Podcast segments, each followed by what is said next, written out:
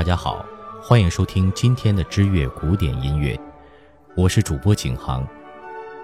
今天在歌剧模块为大家讲一讲莫扎特与歌剧的缘分。莫扎特简短的一生中，写过数量惊人的各式音乐，但他自认为自己主要还是个戏剧作曲家。他1781年到1791年生命最后的十年间，写了七部伟大歌剧。这些创作从未在歌剧院的曲目上消失过。他少年时期的作品还需要重新评估，但在唱片录音上所获的成功已超越剧院。他的全部作品已经都制成 CD 唱片出版了。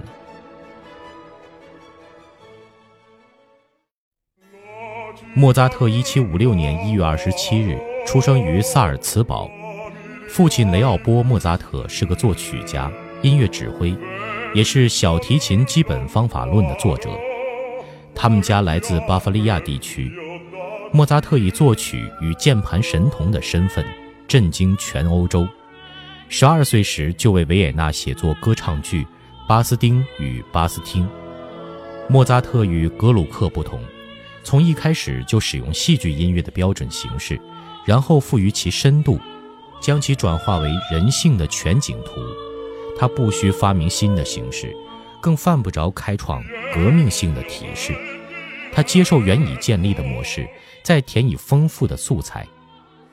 他的二十一部舞台作品包括宗教歌唱剧、萨尔茨堡固有的学究式拉丁文歌剧、严肃或神剧式的歌剧、具有丰富人性精神的严肃歌剧《伊多梅牛》。仁慈的迪托，那不勒斯式喜剧剧《费加洛婚礼》，女人皆如此，戏谑戏剧《唐乔凡尼》，以及所谓的德国歌剧《魔笛》，这些都意味着平常百姓的时代已经降临。买票进场的普通观众希望剧院使用的是他们熟悉的语言。不论是神童声誉逐渐消失的成人阶段。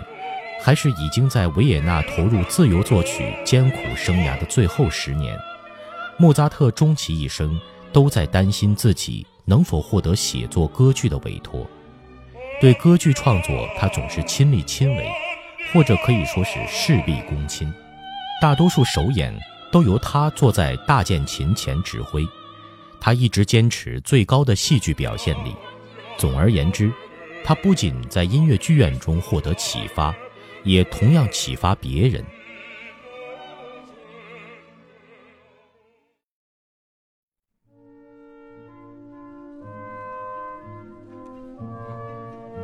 莫扎特的早期作品，一九五零年在萨尔茨堡重新获得了演出机会，起初是音乐会形式，然后是舞台演出，最后更有唱片问世。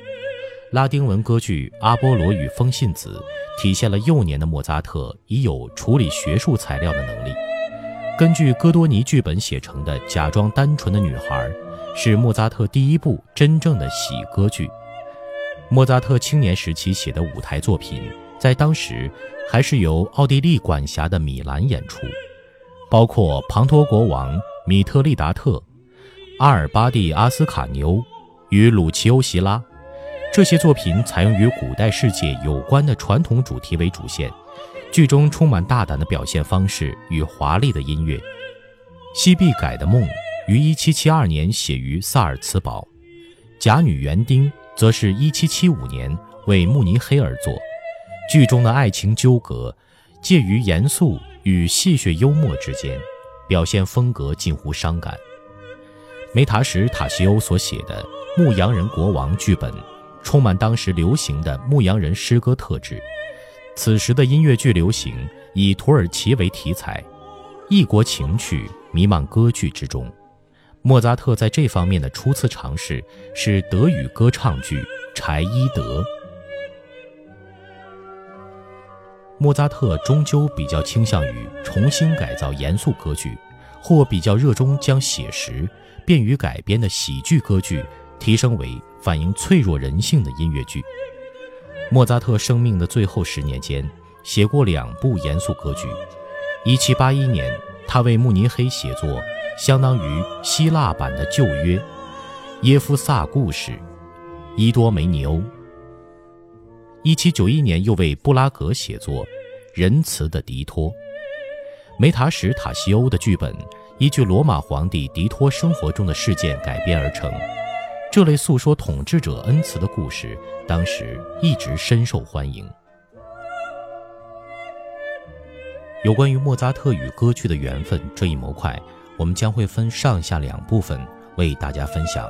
今天呢，就暂时告一段落。感谢大家的收听，我们下期再见。